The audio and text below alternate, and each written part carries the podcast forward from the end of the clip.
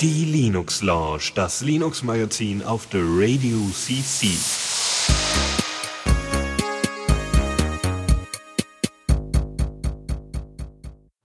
Ja, nochmal willkommen zur Linux Lounge mit äh, mir, dem Lukas und dem äh, Tuxi.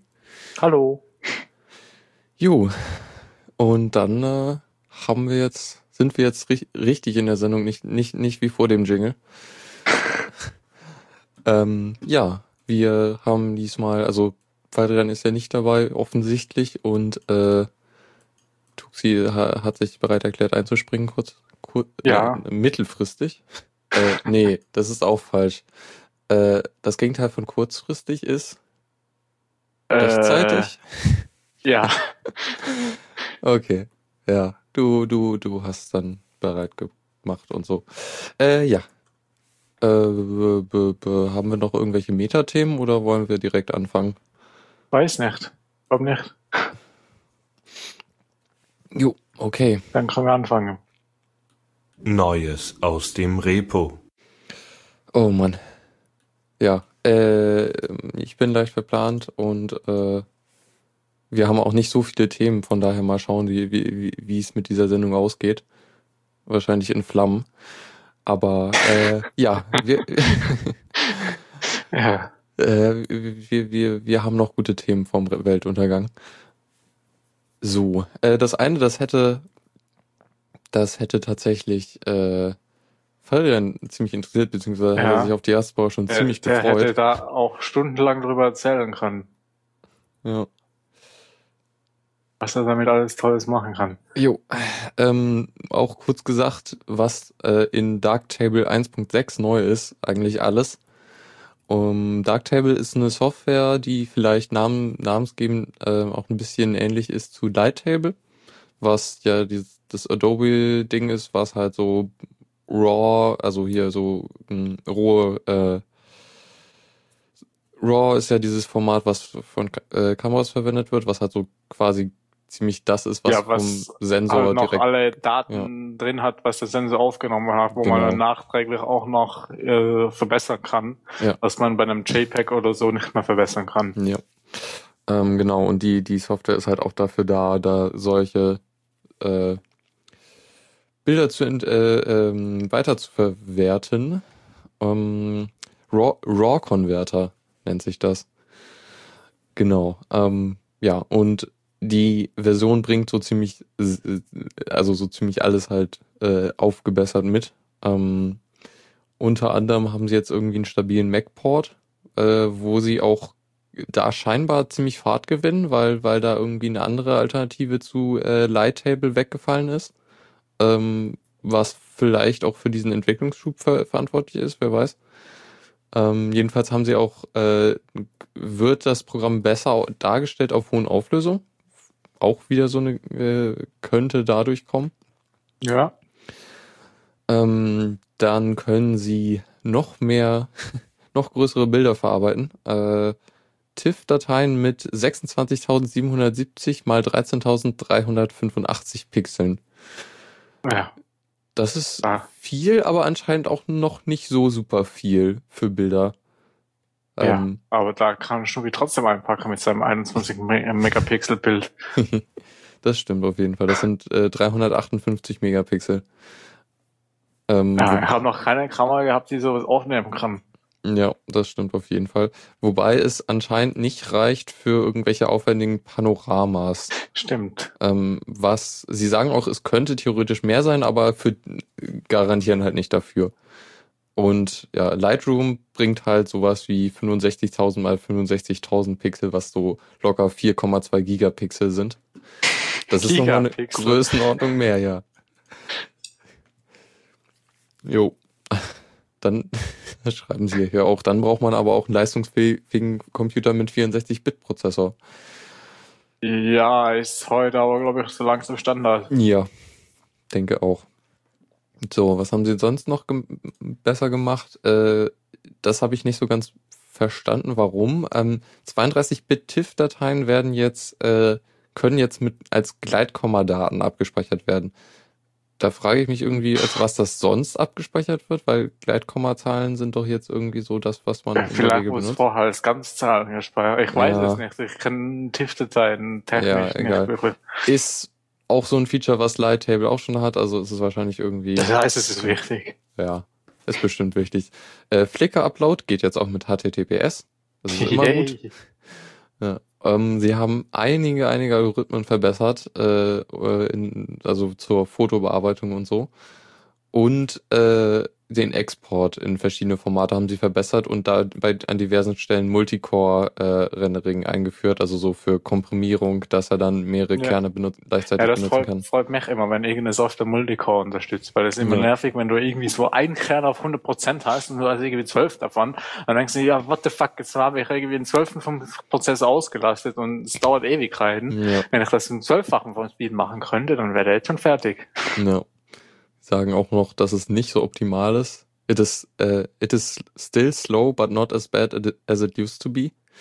Ja, Also- es ist halt, ja, selbst wenn es vermutlich schlechtes Multicore ist, ist es immer noch Genau. schneller als Single Core. Genau. Ja. ja, sonst haben sie noch, okay, äh, ja, Fuji X Trans-Sensoren haben irgendwie besseres Zeug. Das, also da ist auch sehr viel Sprech, was ich einfach nicht äh, ganz verstehe irgendwie.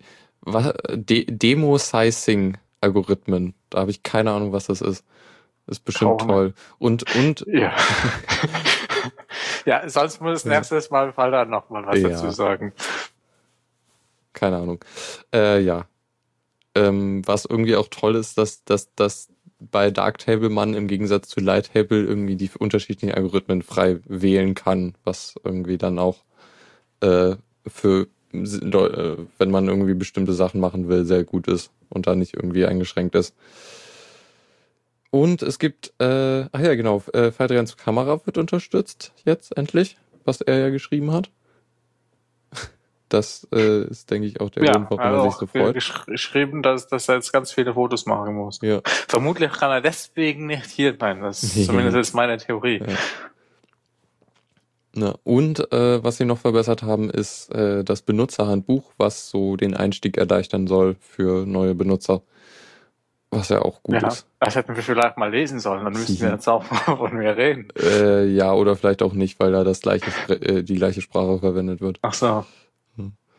Das heißt, wir hätten eher so eine, eine kurze Erklärung, was die ganzen Begriffe Ja, bedeuten, lesen sollen. ja, okay. Auf jeden Fall ein schönes Tool für äh, Leute, die mit Fotos arbeiten. Ja. So. Dann haben wir als nächstes den Linux-Kernel 3.18. Der eine Neuerung, die hatten wir schon, ich glaube, vorletztes Mal, als ich, ich weiß nicht, irgendwann hat, hat, hatten wir es schon mal besprochen, und zwar äh, das sogenannte o Overlay FS, ähm, was im Grunde ermöglicht, verschiedene Dateisysteme übereinander zu legen. Also vor allem Dateisysteme unterschiedlichen Typs. Ja. Irgendwie ist äh, das. war am 3. November. Okay. Äh, das war vor zwei Wochen? Nee. zwei, einem Monat und zwei Wochen so. Ja. Jo. Genau. Ähm, das ist halt sehr wichtig für so Live-Linux-Systeme, die dann halt noch irgendwie Dateien äh, speichern wollen, also so Ja. Persistenz haben wollen. Und auch für äh, so Docker. Für, für äh, Docker, genau. Genau. Docker ist sowas, wo, wo wir, glaube ich, noch nie drüber gesprochen haben. Das ist auch aber irgendwie so der ganz heiße Scheiß im Serverbereich.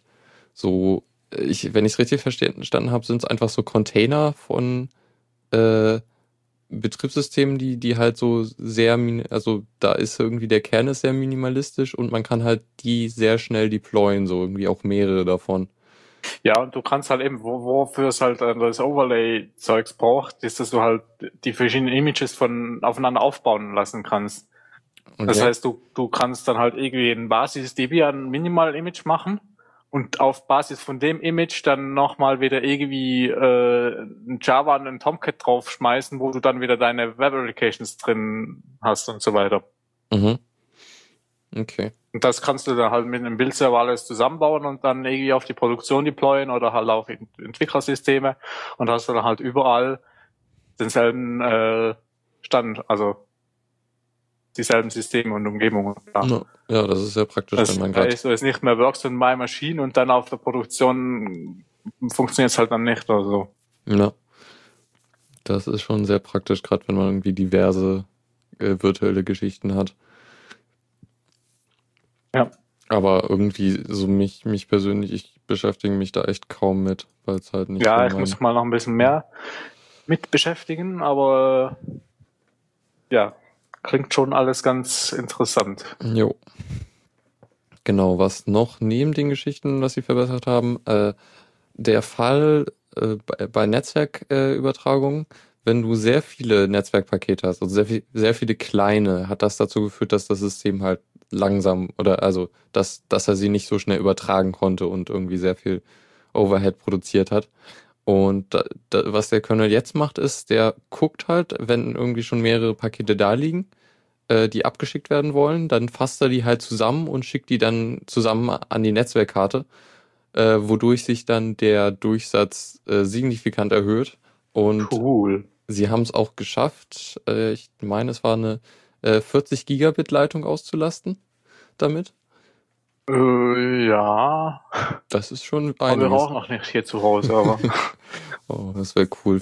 Äh, Gi- 40 Gigabit äh, to the home. ja, würde zum Teil schon mal reichen, Home intern, wenn du vom einen Rechner zum anderen was Ja. kopieren willst, aber ich glaube, dann kommen dann langsam wieder irgendwie die Festplatten nicht hinterher. Ja, dann brauchen wir überall SSDs.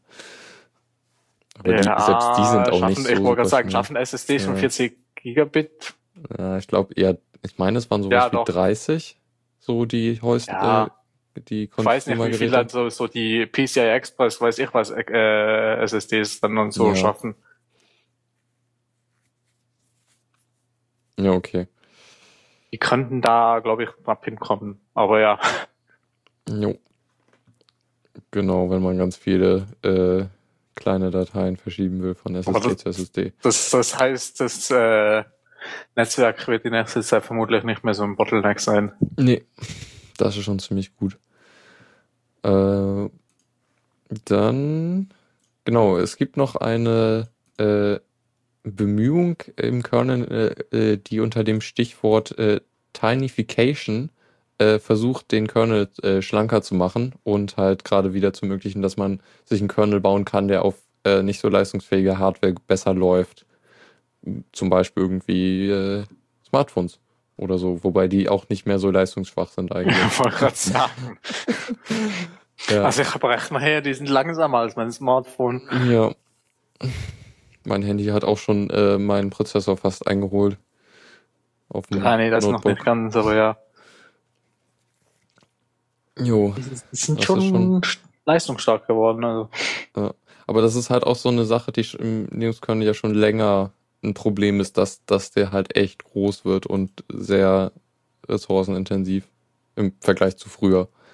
Ähm, und dass da irgendwie schon, dass da mal was gemacht werden muss. Ja, und natürlich gibt's jede Men- Menge anderer Neuerungen im Kernel, die ich jetzt aber nicht im Einzelnen äh, durchgehen wollte. Also irgendwie Grafiktreiber-Updates, andere Treiber-Updates und so. Ähm, das waren jetzt so die interessante, interessantesten Sachen, die ich da gefunden habe. Jo, dann ge- gehen wir, denke ich mal, gleich weiter zum äh, nächsten Thema, was auch mit Grafiktreiber, äh, Grafik äh, zu tun hat. Ähm, es gab auf dem 30C3 einen Talk unter dem Namen äh, Execurity, äh, don't, wor don't worry, it's worse, glaube ich. Ja. Oh, it's worse than it looks. So rum. Ja, ich weiß nicht mehr, wie er hieß, aber ich war da auch drin. Ja, ähm, da kannst du ja vielleicht äh, da kurz den Eindruck stellen. Also es wurden da ja irgendwie einige Sicherheitslücken vorgestellt, aber nicht so nicht so ja, halt konkret. irgendwie mehr so, so, ja, es ist da was, aber wir sagen nicht was, weil, Ja. also, war irgendwie, naja, irgendwie, also ich bin da rausgegangen und habe gedacht, nur Scheiße. Aber Ja. gibt keine Alternative zum X. Ja, naja, noch nicht. Ja, noch nicht. Ähm, ja, es hat jetzt tatsächlich echt lange gedauert, aber sie haben jetzt mal ein Bündel an Patches rausgebracht, die die dort besprochenen äh, Lücken und noch einige mehr halt schließen. Ähm, und ja, äh, sie haben, sie haben fast bis zum nächsten Kongress gebraucht. Das ist schon eine Leistung. Ja, wenigstens haben sie es noch vor dem Kongress geschafft. Ja, ja, ähm, genau. Äh, irgendwie, es gab halt diverse Lücken, die halt, äh, da, äh, mit denen man halt den X-Server abstürzen lassen konnte oder halt äh, Code ausführen kann und dann halt auch Root-Rechte erlangen kann. Und das ja. halt teilweise auch über halt Fernzugriff, weil, weil Xorg ja auch über Netzwerk funktioniert. Ja. Ähm, das ist auch sehr schön. Und äh, einige Lücken sind echt alt. Äh, so die älteste äh, ist äh, von welchem Jahr? 1987, also 27 Jahre. Die ist älter als ich. Jupp. Das ist schon, äh, das ist schon einiges. Ja, und irgendwie eine andere Lücke stammt aus dem Beispielcode für äh, indirektes GLX-Rendering von Silicon Graphics äh, aus dem Jahr 1999. Ähm, das ist auch schon einige, einiges her. Ja, 15 Jahre. Jo. Aber ja, das ist mal wieder so, ja, echt, echt Lücken, die halt schon echt lange da drin sind.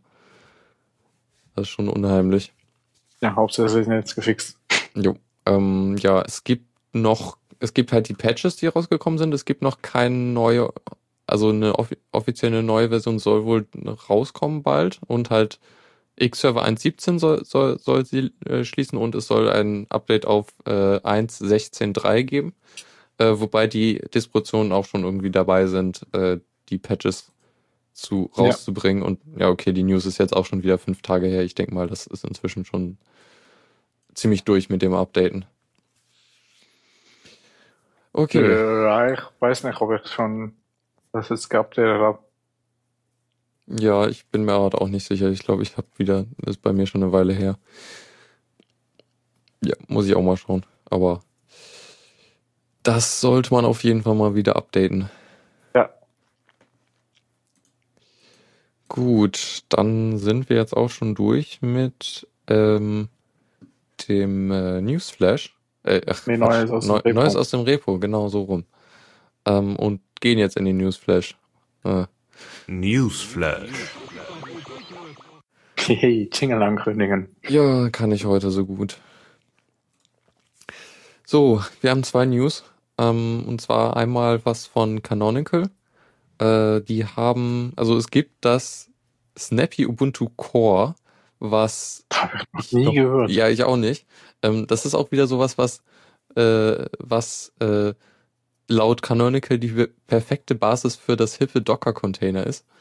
Also wieder Docker. Ähm, ja. Und äh, das ist so ein ja, anscheinend eine recht minimal, okay, eine recht eine minimalistische Ubuntu-Variante ähm, für den Einsatz in der Cloud und so. Und da haben sie jetzt ein neues Paketformat eingeführt. Ähm, statt apt äh, oder halt ähm, Debian-Paketen benutzen sie etwas, das nennt sich äh, Snappy Apps. Und was sie im Grunde gemacht haben, sie haben halt Paketmanagement mit äh, Versionskontrollverwaltung äh, verbunden. Und zwar ist es so, dass alles, was halt von einem Paket installiert wird, wird versioniert. Also in einem separaten Ordner äh, verwaltet und so. Und also inklusive halt der Config-Dateien, aller Bibliotheken, die gebraucht werden und äh, der Binaries. Und das heißt, wenn eine neue Version installiert wird und die irgendwelche Probleme macht und man halt zurückgehen muss, dann kann man das halt einfach, weil es ist ja alles noch da vom letzten Mal, also kann man einfach auf den vorigen Stand zurückgehen. Ähm, und das geht halt so weit, dass man halt das ganze System einfach auf einen früheren Stand zurücksetzen kann. Das heißt, ähm, es gibt jetzt wieder Herstellungspunkte für Ubuntu. Im Grunde so. Und ja, das ist auch wieder so, eine, so ein Feature, was halt auf dem Server dann gut benutzt werden kann. Ähm, wobei ich es mir auch für einen Desktop eigentlich nett vorstelle. Also gerade, also jetzt in Ubuntu ist es ja eher weniger so, dass mal ein Paket wirklich was kaputt macht. Aber ja. also so ein Arch oder ein anderes äh, Rolling Release Ding äh, könnte schon davon profitieren. Es ist natürlich doof, weil du alles äh, dir äh, halt alles äh, alle Dateien von jeder Version irgendwie mal zurückbehalten musst mhm. äh, was Speicherplatz verbraucht und so. Aber wenn, wenn man irgendwie sagt, so ja, ich guck mal so, also ich, das, das mir halt immer mal wieder so ein paar Punkte da und ähm, guck halt nach dem Update, so funktioniert jetzt alles und dann schmeiße ich halt irgendwie die letzten paar weg. Ähm, und das, das ist schon eigentlich ziemlich nett, weil dann, wenn, wenn nach dem Update was schief geht, dann kann man es halt eben zurücksetzen. Und halt auch besser als so, äh, Also was, was man bei Apache machen kann, ist halt die, ein Downgrade vom Paket, was aber halt nur die Binaries und so ersetzt und nicht irgendwie ja. eventuell Konfigurationsdateien oder so. Ja, also was ich halt mache, ist, dass ich mein, mein, mein ETC einfach äh, versioniere mit Git. Ja. Beziehungsweise halt äh, auf dem Server habe ich dafür ETC Creeper installiert, aber hier zu Hause mache ich das noch manuell. Äh, und, und dann habe ich die Configs halt versioniert. Alles andere kann ich downgraden. Und äh, also ich habe in der Linux noch nie so so ein Wiederherstellungspunkte, weiß ich was Zeugs vermisst, mhm. weil es gefühlt auch nicht so schlimm ist, weil wenn, also klar, man kann was kaputt machen, vor allem wenn man halt sowas wie eben Arch oder Gentoo oder weiß ich was verwendet, da ist es ein bisschen empfindlicher vielleicht, aber man kriegt es danach auch wieder hin, wenn man weiß, was man gemacht hat, äh, kann man es meistens einfach wieder eins zu eins rückgängig machen und dann läuft's wieder. Ja. Der Vorteil ist Wobei natürlich, das dass halt, wenn man dann sowas wie Windows hat, dann ist nicht so sicher, ob man das, erstens weiß man nicht, was das System gemacht hat, weil sowieso alles Blackbox ist. Und wenn man das irgendwie wieder versucht, rückgängig zu machen, ist es nicht so unbedingt der Fall, dass es wieder eins zu eins rückgängig geht. Da ist wirklich so ein Wiederherstellungsbuch schon ganz praktisch. Mhm. Ähm, Wobei halt vermutlich für so, so eher Anfänger auch unter Ubuntu vielleicht sowas praktisch sein kann oder auch halt auch nur schon zusätzliche Sicherheit äh, geben kann, selbst wenn man es nicht braucht. Einfach zu sagen, hey, ja, du könntest auch zurück. Ja. Weiß ich nicht. Ähm, das ist, äh, es ist halt auch einfach praktisch, wenn du halt gerade irgendwie jetzt keine Zeit hast und das eben schnell mal machen willst, ohne jetzt irgendwie das ja. halt äh, unter Umständen aufwendig zu reparieren. Wobei, wenn ich eben gerade keine Zeit habe, dann mache ich auch keine Updates oder ja, bastle am System das stimmt um. Auch wieder, also wie gesagt, ich hatte noch nie jetzt hier Probleme, dass ich irgendwie ein System hatte, was nicht mehr ging, wo ich es gerade gebraucht hätte. Ja. Sondern wenn ich halt irgendwie dran rumbastel, dann habe ich Zeit. Ja, ich guck gerade noch mal. Ähm, Im Chat kam die Frage aus, wie, wie die das machen, ob die irgendwie das äh, ButterFS Snapshots dafür benutzen, sehe ich jetzt hier gerade nicht so, wobei ja ButterFS ja noch nicht so wirklich produktiv eingesetzt wird, wobei es jetzt mehr oder weniger stabil ist. Ähm, was wird hier aber nicht genau erwähnt, wie, wie das funktioniert. Ja, naja, kann, kann da jetzt gerade leider nichts genaueres zu sagen. Ja, aber ButterFS wäre da schon recht sinnvoll für eigentlich. Weil, weil, weil das hat man dann ja direkt im Dateisystem und so. Ja. Okay, ähm, viel mehr ist dazu auch nicht zu sagen. Ich ähm, bin mal gespannt, ob's, äh, ob und inwieweit das halt auch auf äh, halt auf dem Desktop irgendwie landen wird. Ähm, wenn dann ja wahrscheinlich in Ubuntu. Äh, mal schauen. So, als nächstes haben wir äh, Android-Entwicklung. Und zwar hat Google jetzt offiziell angekündigt, dass äh, Android Studio ähm, die offizielle Entwicklungsumgebung für Android äh, sein wird. Ähm, der Hintergrund ist, dass äh, also Android Studio ist eine IDE, die, die sie irgendwie seit zwei Jahren entwickeln. Ähm, und zwar äh, basiert die auf IntelliJ, ähm, was ja eine Entwicklungsumgebung ist, die ich glaube ich schon vor einer Weile mal vorgestellt hatte, äh, ja. die halt ein bisschen, ich weiß nicht, also im Vergleich zu Eclipse ein bisschen etwas bessere äh, Benutzeroberfläche hat und so. Ist gefühlt auch irgendwie schneller. Also ich benutze jetzt okay. auch auf der Arbeit und irgendwie habe ich bei Eclipse vorher eher immer, immer wieder mal das Gefühl gehabt, ja, es dauert irgendwie ein paar Millisekunden länger, bis es reagiert. Also ich irgendwie bei IntelliJ nicht so das Gefühl habe, weil es irgendwie, ja, doof ja. ist, dass man alle Shortcuts neu lernen muss irgendwie. Mm, das stimmt. Wenn man immer wieder hin und her wechselt, drückt man auch wieder bei Eclipse, dann immer wieder das Falsche, aber ja. ja. Ähm, und was ich auch ziemlich stark finde, ist der Einrichtungsassistent, der halt dann irgendwie, wo du dann sagen kannst, ja, die, diese Plugins will ich haben, die brauche ich dann eher nicht so und so. Ja. das ist schon ziemlich mächtig. Ähm, ja, und da haben sie halt jetzt die IDE also sie, die, die haben die Community Edition von IntelliJ genommen und halt der, auf Basis dessen halt ihre, ihr Android Studio entwickelt. Und das ist halt irgendwie doch schon anscheinend besser als die, die äh, Eclipse Plugins, äh, die sie halt vorher irgendwie hatten. Ähm, und dementsprechend werden jetzt, also sie machen auch da einen ziemlich radikalen Schnitt. Also Android Studio ist jetzt halt das, was die Leute benutzen wollen und sie werden halt auch die äh, Eclipse-Plugins nicht mehr weiterentwickeln. Von daher muss man als Android-Entwickler zwangsweise da wechseln. Was ja. schon krass ist so, aber anscheinend sind sie da ziemlich überzeugt, dass das so die ja, bessere gut, wenn das jetzt schon, schon irgendwie gleichwertig ist wie das Eclipse-Dings, ja gut, da müssen die Leute halt die neuen Shortcuts lernen, aber. Ja. Es gibt bestimmt auch ein Plugin, was die äh, Eclipse-Shortcuts in IntelliJ einbaut. Oder so. Ja. ja. Soweit äh, dazu. Dann ja. sind wir auch schon fertig mit dem Newsflash. Ich muss nur noch die richtige Maus finden. Zockerecke. Sorry, jetzt habe ich direkt über den Jingle gelabert. Äh, nee, hast du nicht, wir waren stumm. Ah. Das hat niemand gehört.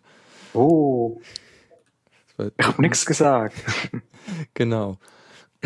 So, wir haben einige Ankündigungen beziehungsweise Sachen, die jetzt erschienen sind. Ähm, erstmal Empire Total War was, wo ich ein bisschen, mir ein bisschen schwer getan habe, jetzt genau herauszufinden, was es für ein Spiel ist. Also es ist ein Strategiespiel, so mit irgendwie Armeen und so. Äh, und man baut irgendwie seine Kolonien aus und hat irgendwie, irgendwie Religion, äh, Handel und so Geschichten, die man dann ausbaut. Aber der, der Wikipedia-Artikel leitet damit ein, dass es ein äh, Turn-based Real-Time Tactics Game ist. Also, und ich finde, das widerspricht sich so ein wenig so das äh, Turn-Based und Real-Time. Naja. Ja. Okay. Tor kann erklären. Also ja, erklär ich bin mal. gespannt. Alles ist Turn-Based. Okay. Außer die Kämpfe. Ah. also die Kämpfe sind dann Realtime. Ah, ja. okay. Jetzt erklärt sich auch das Turn-Based Realtime. Okay. Das, das ist interessant, ja. Aber okay, macht vielleicht auch Sinn. Okay. Also ja, ja das. Das erklärt einen Widerspruch. Ja. Äh, und löst den Widerspruch auf. Das ist auch gut. Ähm, die, die Deus mal das Konzept andersrum, aber das ist dann vermutlich ein anderes Spiel. Ja.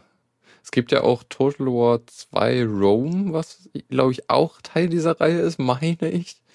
Äh, es ist nur komisch, weil das andere vor dem Namen steht und also vor dem Total War und das andere nach dem nach dem Total War. Das ist ein bisschen verwirrend.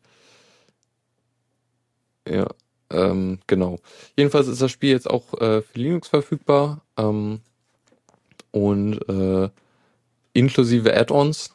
Ähm, das ganze Ding ist, glaube ich, nicht so aktuell. Interessant finde ich, dass es nur für 64-Bit rausgekommen ist. Äh, ja, da werden wir wieder, ja, aber 64-Bit hat doch heute jeder. Ja, aber nicht mal Steam ist 64-Bit unter Linux. Ja, gut. Also äh, diese ganze Geschichte. Das ist, ist eine andere Geschichte. Ist auch eh so schön. Ich hatte irgendein Spiel, was was ich unter Linux nicht vernünftig spielen kann, weil der Ton nicht geht, weil weil es irgendwie 32 Bit ist. Ja, aber eben so. das sind halt eben die meisten Spiele sind halt dann auch noch irgendwie 32 Bit. Ja. Ja. Wobei auch schon Spiele hatten, die irgendwie in, in 32-Bit kaputt waren und dann trotzdem noch irgendwie in 64-Bit-Binary rumlagen. Da habe ich einfach mal das gestartet oder es hat automatisch das 64-Bit-Binary genommen. Das hat aber irgendwie wegen irgendwas anderem wieder nicht geklappt. Da habe ich einfach den Simlink auf das 32-Bit-Binary umgewogen. Das machen wir auch lustig. Ja, ja verrückt. 32-Bit muss endlich mal aufhören. Es hat bestimmt nicht so lange gedauert, bis 16-Bit weg war. Aber das, das, das war vor unserer Zeit, glaube ich. Ja. Okay, dann hätten wir als nächstes äh, Civilization Beyond Earth, was wir schon ein bisschen besprochen hatten, so als Nachfolger von Civilization 5. Also so äh, diesmal wirklich nur Runden, äh, äh, ähm, ja, rundenbasiertes äh, Strategiespiel. Ähm, ohne Realtime. Nee, ohne Realtime kannst so lange warten, wie du willst. Äh, außer, außer es gibt einen Timeout. Ich weiß nicht, ob es das gibt. Ähm, ja, ist halt so Civilization, die Titel spiel, spielten ja immer auf, so auf der Erde, so im, von, äh, von irgendwie äh, frühe, frühe Erdgeschichte bis halt irgendwie dann äh, Raumzeit. Ähm, ich glaube, das Spiel beenden kann man beenden, mit, indem man eine Rakete baut. Ähm, und äh, das wurde ja damals, als das Spiel angekündigt wurde, auch direkt für die Jungs angekündigt. Allerdings äh, bei Release, der jetzt auch schon, glaube ich, einen Monat her ist, äh, gab es das Linux-Ding noch nicht. Das wird jetzt halt auch wieder von Aspire, glaube ich, heißt die Firma. A-S-P-Y-R. Ich glaube, man spricht das Aspire aus. Ähm, die sind halt daran, das zu portieren. Weil, äh, sie, die, die Firma hat ja auch schon Civilization 5 portiert und haben jetzt nochmal so ein äh, Update rausgebracht, dass sie halt, äh, wie angekündigt, äh, wahrscheinlich, äh, also sie sind gut dabei und werden den Release-Zeitpunkt von äh, vor Weihnachten einhalten können. Okay. Jo, das äh, ist doch mal eine gute Nachricht und ich kenne auch schon ein paar Leute, die, die das sehr freut. Da ja. gibt es gerade irgendwie einen, der, der äh, gerade frisch auf äh, Linux umgestiegen ist und da doch ein sehr großer äh, Strategiespiel-Fan ist.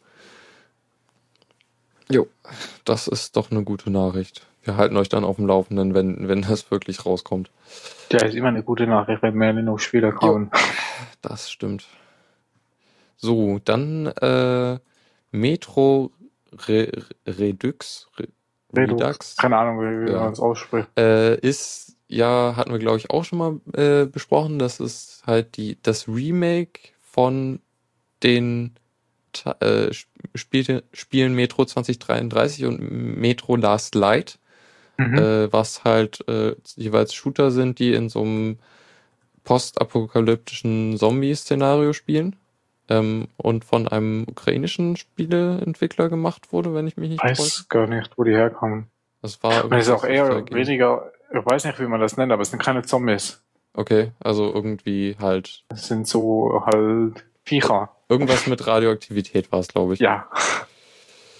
Ähm, ja, und äh, die wurden ja auch für Linux angekündigt und das Ding ist, also für, für, für Windows waren die Remakes, glaube ich, schon etwas länger draußen. Ja, und ja das, das hat mich auch aufgeregt, weil ich habe das Spiel halt gekauft, also es war halt irgendwann mhm. angekündigt und dann war es halt angekündigt für Windows und Linux und war auch so in Steam mit Windows und Linux gekennzeichnet.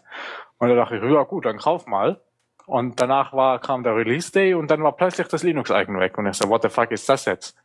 Mhm. Ja, das war ziemlich doof. Das ist dann halt auch nicht so. Dann soll es nicht irgendwie für Linux ankündigen oder zumindest nicht zu, schon von Anfang an sagen, dass es nicht am selben Tag released wird. Ja.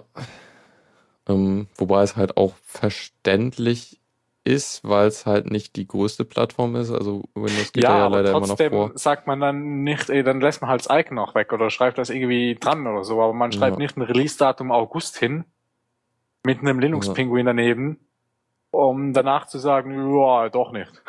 Ja. Ähm, das könnte man besser machen. Ja, ähm, ich hatte recht mit äh, Ukraine, der, der, die Entwickler nennen sich 4A Games. Ja. Ähm, genau, und das basiert interessanterweise, lese ich hier gerade noch auf einem Buch von dem russischen Autor die, äh, Dmitri Glukowski, äh, was halt auch den gleichen Namen trägt, also Metro 2033. Ja.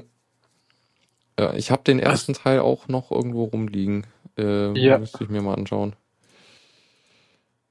Ähm, also ich habe ich hab ja äh, vor einer Weile mal das alte Metro Last Light, was es auch schon für Linux gab, gespielt. Und mhm. das ist mir ja irgendwie regelmäßig abgestürzt. Äh, weswegen ich dann gehofft habe, dass der neue Remake besser wird und sie da die Abstürze rauskriegen. Und? Was ist passiert? Äh, und ich habe jetzt auch am Wochenende, also ich habe den, den das 2033 habe ich noch nicht gespielt, obwohl das eigentlich die der Vorgänger quasi ja. ist. Äh, da ich aber storymäßig das äh, Metro Last Light sowieso schon kenne und was zum Vergleichen braucht, habe ich dann halt einfach direkt auch wieder mit dem Metro Last Light Redux mhm. angefangen, um halt das irgendwie zu vergleichen, was zu vergleichen haben. Also die Abstürze, ich habe mehrere Stunden gespielt, es ist mir nie abgestürzt.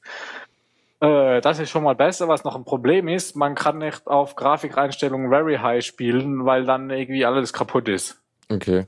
Also ich spiele deswegen nur auf High. Hm. Aber ja, sonst grafisch sehe ich jetzt direkt, also gut, das ist das alte Metro, dass ich das gespielt habe, war schon eine Weile her, aber so direkt sieht es erstmal einigermaßen gleich aus. Äh, Aber kann natürlich sein, dass es irgendwelche Detailfilter dann irgendwie was noch ein bisschen besser ist, wenn man es direkt nebeneinander sehen würde, dass es besser aussieht. Ja, ähm, ich meine auch, ähm, der große, also Metro Last Light und Metro Last Light Redux sind jetzt nicht so groß unterschiedlich. Ja, vor allem sind, glaube ich, beide in derselben, also sie haben, also was das Redux vor allem ist, ist das Metro 2033, das alte, wurde, Ja. glaube ich, noch mit einer älteren Engine gemacht, wo Genau. Metro Last Light schon mit der neuen Engine gemacht wurde, wo jetzt beide nochmal Remake gemacht wurden. Das heißt, das Metro Last Light hat auch immer noch dieselbe Engine, wenn ich es Genau. richtig verstanden habe. Das Also- heißt eben, da wird vermutlich nicht viel Unterschied sein. Vermutlich wird beim Metro 2033 mehr Unterschied sein, wobei ich da das Original Metro 2033 gar nicht kenne, Ja. weil es das halt nur für äh, Windows gab und ich das deswegen nie gespielt habe. genau. Was auch noch blöd war, wegen dem, äh, dass, dass es für Linux erst später kam. Also es gab ja das Metro Last Light, gab's ja für Linux. Aber die äh, alten Metro-Spiele sind mit dem Release-Tag für Windows äh, aus Steam verschwunden. Also die konnte man dann nicht mehr kaufen. Oh. Obwohl es Metro Last Light nur in der alten Version für Linux gab zu dem Zeitpunkt, weil es das neue ja noch nicht gab. Krass. Das heißt, es gab jetzt die letzten paar Monate, konnte man unter Linux wieder kein Metro Last Light kaufen, weil das alte gab es nicht mehr und das neue war noch nicht fertig. Das, äh, ja, das ist auch so, so eine kleine Weil, Falle. ja, sie haben halt das alte komplett aus dem Shop entfernt. Also diese, wenn, ich habe es noch in der Bibliothek, ich kann es auch immer noch Mhm. spielen, aber man kann es halt nicht mehr neu kaufen. Ja. Ja, Das ist alles ein soweit- bisschen doof gelaufen, habe Ja. ich das Gefühl. Also das könnte man besser machen. Ja. Aber sonst ist natürlich wieder gut, wenn sie so Spiele auch für Linux bringen. Das ist dann natürlich wieder positiv. Ja, und äh, das hat sich ja jetzt auch im Grunde geklärt, weil sie es ja jetzt rausgebracht haben und äh, unsere ganzen Beschwerden zunichte gemacht wurden. Außer, dass jetzt manche Leute warten mussten. Ja, ich hätte jetzt die letzten Monate wegen Umzug und so sowieso nicht groß Zeit Ja. gehabt, das zu zocken, aber ja. Ja. Äh, ich sehe auch gerade, dass das äh, äh, ist mir schon bei anderen Spielen aufgefallen, dass das äh, hat einen, also das Spiel ist für Windows und Linux verfügbar, aber nicht für macOS. Ähm, Ja. Also ich weiß es, mh, das alte Metro Last Light war, glaube ich, auch für macOS. Und das neue war halt eben, als es, als es vorangekündigt war, war es auch nur für Windows und Linux. Ich weiß es gar nicht, ob es mittlerweile, ich habe es gar nicht mehr geschaut jetzt, weil ich es dann nicht mehr neu kaufen muss. Deswegen Ja. muss ich nicht, nicht nochmal den Job. Ja, naja, also es, es gibt halt immer wieder Spiele, die halt unter Linux verfügbar sind, aber aus irgendwelchen Gründen nicht auf, äh, auf dem Mac, was mich halt schon wundert, weil die Plattform halt, da- das ist halt dann OpenGL und so und eigentlich ist der Portierungsaufwand da nicht so groß. Ja, Ja. naja, da freut man sich dann mal und kann Leute auslachen. Okay, ähm, dann haben wir noch etwas, was uns ziemlich freut. Äh, es wird ein Remake von dem wunderbaren Point-and-Click-Adventure Day of the Tentacle geben. Ähm, da kannst du vielleicht noch mal ein bisschen äh, erzählen, wa- was das für ein Spiel ist. Ja, es ist halt ein ziemlich altes Point-and-Click-Adventure, was noch ziemlich pixelig war. Das habe ich früher, so damals, als ich noch klein war, als Kind habe ich das gespielt. Äh, und ja, habe mich da ziemlich gefreut über das Spiel und habe das jetzt auch immer mal wieder nochmal gespielt. Aber wenn man jetzt halt die Lösung weiß, dann kriegt man das in irgendwie ein paar Stunden durch, also einen Nachmittag. Damals habe ich irgendwie wochenlang und dann ist man wieder nicht weitergekommen. Also es ist sehr schön gemacht, äh, auch das alte Spiel. Äh, ja, und ich bin jetzt gespannt, was aus dem äh, äh, Remake Genau. wird. Äh, es wird ein Remake geben und zwar von den äh, guten Leuten bei Double Fine, die ja zu großen Teilen oder also ursprünglich zu großen Teilen, ich glaube jetzt nicht mehr so doll, äh, aus den Leuten besteht, die äh, Monkey Island und so gemacht haben und glaube ich auch äh, für Day of the Tackle, Tackle verantwortlich waren. Da lehne ich mich glaube ich ein bisschen Ich weiß, Raus. also das Originalspiel ist ja von LucasArts. genau, aber halt äh, hier äh, Monkey Island ja auch. Deshalb Ja. könnte sein, dass da Verbindungen bestehen. Ähm, deshalb bin ich mir da gerade etwas unsicher. Naja, jedenfalls die Double Fine will das halt jetzt äh, rausbringen. Nächstes Jahr soll es rauskommen. Da bin ich mal gespannt, ob das klappt. Äh, wir ich warte jetzt äh, für meinen Teil immer noch auf den äh, die Fortsetzung von äh, Broken Age, den sie ja jetzt aufs nächste Jahr geschoben haben. Ähm, mal schauen, wann der dann rauskommt. Und äh, ja, äh, anscheinend wird es auch einen Port von dem äh, Day of the Tentacle Remake äh, für Linux geben, wobei das Mhm. noch nicht ganz offiziell ist. Dass es gibt halt, äh, Tim Schafer hat es bei einer Preiserleihung erwähnt, Ähm, das ist Ja. so das, was man aktuell hat. Wobei die halt auch, also so gut wie alle äh, Spiele von Double Fine sind für Linux verfügbar. Von daher gehe ich sehr stark aus, dass, es, dass das Spiel auch da, darunter fallen wird. Ja. Da mache ich mir eigentlich nicht so viel Sorgen. Die, die alte Version kann man ja auch überall spielen mit ScumVM. Ja, Also es läuft auch unter Linux. genau. Das habe ich sogar mal auf Android gespielt. ja, das sind doch äh, schöne Nachrichten. Durch und durch. Ja. Okay, dann haben wir doch noch etwas hier. Wenn ich mal eine schaffe, Ich darauf weiß zu nicht, ob du den klicken. Jingle bereit hast. Kommando der Woche. Meinst du Ja, den? hast du. Ich habe ihn gefunden. Ja, und zwar habe ich so ganz spontan ist mir doch noch ein Kommando der Woche eingefallen. Und zwar habe ich vorher bei dem äh, Ubuntu-Dingens da äh, EDC-Keeper erwähnt und das habe ich auch hier äh, die letzten Wochen im Chat ein paar Mal erwähnt. Äh, und zwar ist das halt eben ein Tool. Also ich habe halt früher habe ich einfach ein Git init in ETC gemacht und dann halt regelmäßig, also mehr oder weniger regelmäßig, so alle paar Monate, ein Git Commit gemacht und hat dann einigermaßen eine History. Was aber, naja, mehr oder weniger gut funktioniert hat und die Commit Messages waren auch mehr oder weniger sinnvoll. äh, und dann habe ich äh, dann mal eben dieses ETC Keeper gefunden, was halt jetzt automatisch Commits erstellt jedes Mal, wenn ich über den Paketmanager Pakete installiere oder update. Das heißt, er macht immer vorher einen Commit-Fall, sich doch mal noch irgendwie eigene Änderungen in äh, ETC gemacht habe. Und dann macht's nach am Installieren oder Update nochmal einen Commit mit den geänderten Configs und halt vor allem sinnvollen Commit-Messages, mit welcher Pakete geupdatet wurden und oder installiert wurden. Und das macht dann schon viel mehr Sinn. Vor allem ist dann auch einigermaßen, weil man ja regelmäßig updatet, äh, immer einigermaßen ein sauberer Commit-Stand in ETC. Das heißt, wenn man selbst da mal wieder in der Config arbeitet, das hat äh, Faldi letztens äh, sehr praktisch gefunden, dass er dann halt also hier die äh, Radiostream äh, Config bearbeitet hat, konnte dann halt einfach ein Git diff machen und schauen, was er geändert hat und nochmal kontrollieren, ob alles passt. Hm, schick. Das werde ich mir, glaube ich, auch mal ankau- an, anschauen. Ähm, da ist doch, Ja. das ist doch, also ja, ist doch echt praktisch, Eben. se- seine Config irgendwie. benutze das auf allen Servern. Äh, ja, weil ich da, weil mir da vor allem wichtig ist, dass ich da eine einigermaßen saubere Ordnung habe in ETC. Äh, zu Hause könnte ich das auch mal einrichten, wobei ich noch nie rausgefunden habe, wie das mit Gentoo es funktioniert, aber Faldran Mhm. meint, es geht auch für Gentoo. Also ich habe es auf den Servern, habe ich sowohl für halt Debian, Ubuntu und CentOS. Also Ja. da läuft es auch mit verschiedenen Paketmanagern. Ja, ich habe jetzt einfach mal kurzerhand den Wiki-Eintrag vom aus dem Arch-Wiki äh, verlinkt. Ich glaube, da habe ich mich auch dann orientiert. Also, Ja. So. also die, die Config und so weiter funktioniert dann überall irgendwie gleich. Das Arch-Wiki ist toll.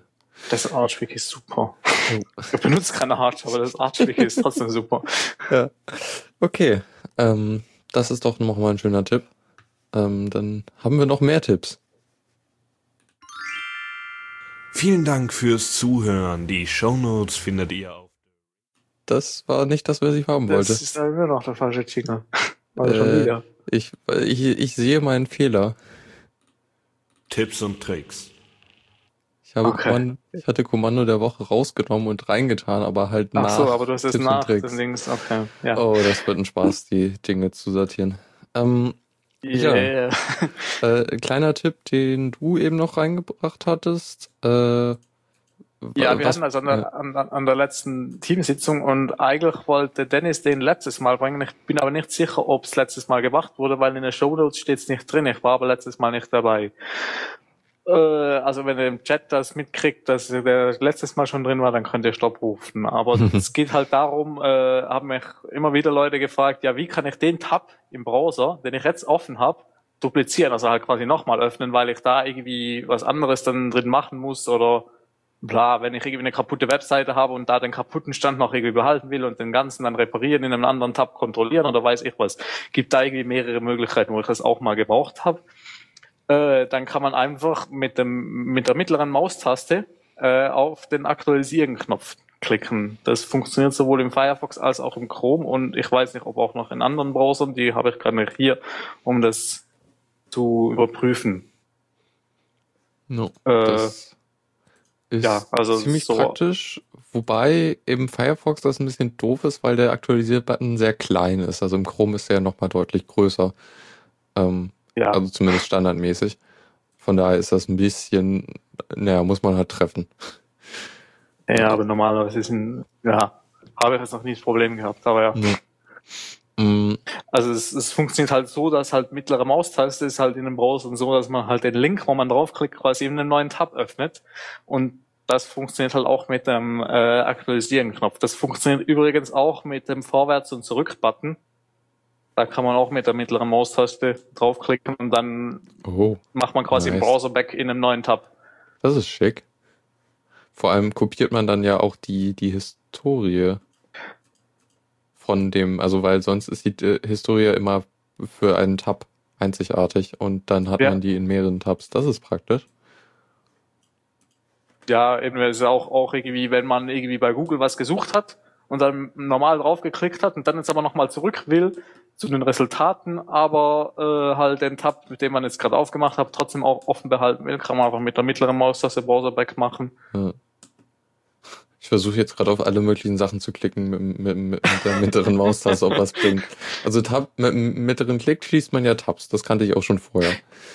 Ja, Ja. Sonst glaube ich, ja, sonst funktioniert nichts.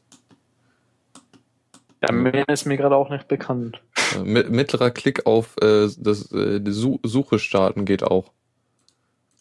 Ah, Das okay. nett. ja, das habe ich bei mir äh, gemacht. Ich suche Unified. einfach in der Adresszelle. Ja.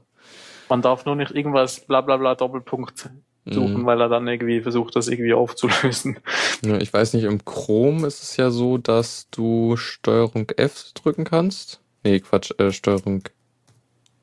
Warte, welche, welche Taste war es denn jetzt nochmal? Steuerung G? Drück einfach mal alle Tasten.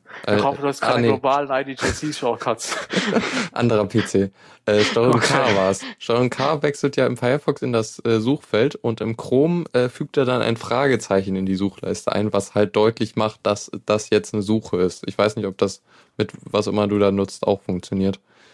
ah, lustig. Ja, nee, äh, also ich habe ich hab Firefox, aber halt, ich habe die Suchleiste ausgeblendet, Ach so. weil, also ja, weil ich halt auch eine normale äh, Adresszeile suchen kann. Ich habe jetzt aber gerade auch mal Steuerung K gedrückt und dann öffnet der äh, halt halt äh, die die About, was ist das dann? Irgendeine About-Seite, die halt einfach nur eine Suchleiste enthält. About Search. Ich es mal About, About No. und dann schaue ich, welcher von denen es ist. About, about. Ja, About ist toll. Gibt's About Search? Das ist, glaube ich, About. Nee, das ist nicht valide, hat er mir gesagt. Blank ist es nicht. About Home. Okay. Also- Ah, da. Ah, interessant. Die Seite öffnet er dann halt. Hm, Und dann kann ich auch suchen. Also es funktioniert auch, wenn man die Suchleiste aus, aus, ausgeblendet hat. ja, Da habe ich jetzt auch noch wieder was gelernt. Ja. Das ist ja nett, dass sie daran denken, dass das passieren kann. Ja. Mhm. Weil er hat mich ja gefragt, was passiert im Firefox, wenn man die ausgeblendet hat. Na. Okay, dann sind wir, glaube ich, schon durch und haben nur elf Minuten weniger als sonst. Krass. Das ist schon nicht schlecht. Äh, wir haben ziemlich viel gelabert, glaube ich. Keine Ahnung, aber ich hoffe, es hat Spaß gemacht. Ähm, Ja, auf jeden es Fall. war doch eine nette Sendung. Und ähm, hoffe, man hört sich. Warte, nächstes Mal fällt aus. Äh, und danach auch, weil da, da ist Kongress, also hört man sich erst wieder im nächsten Jahr. Ha. Also, oder auf dem Kongress. Oder auf dem Kongress. Haben wir eigentlich mal Vielleicht irgendwie. nächstes, Mal, äh, nächstes Mal aus. Weil Äh, im Sendeplan steht's noch drin. Ja, muss, muss mal rausgefegt werden, weil ich, ich dann äh, wahrscheinlich im Auto sitze. Ja, aber wer dann mit Dennis und Gast. Oh, äh, nee, Quatsch. Übernächst. Oh, ich, was? Also Äh, übernächstes Mal fällt aus. Also Ja. in zwei Wochen äh, fällt aus. Aber nächste Woche steht's noch im Sendeplan. Never mind, ich bin verwirrt. Keine Ahnung, also wird es wahrscheinlich morgen nächst, äh, äh, nächste Woche eine Morgen, Sendung morgen geben. nächste Woche, ja. Ja. Ähm, genau, bevor ich hier noch mehr Schwachsinn erzähle, äh, viel Spaß auf dem Kongress, viel Spaß im, über, äh, über Weihnachten und Neujahr und so und wir sehen uns dann im nächsten Jahr. So. Ja, oder auf dem Kongress. Oder auf dem Kongress. Ah. Tschüss. Ja. Tschüss. Vielen Dank fürs Zuhören. Die Shownotes findet ihr auf theradio.cc zusammen mit dem Mitschnitt und dem RSS-Feed der Sendung. Solltet ihr Ideen oder Themen für uns haben, dann schreibt uns einfach an kommentar at theradio.cc. Wir freuen uns immer über konstruktive Kritik zur Sendung. Bis in einer Woche.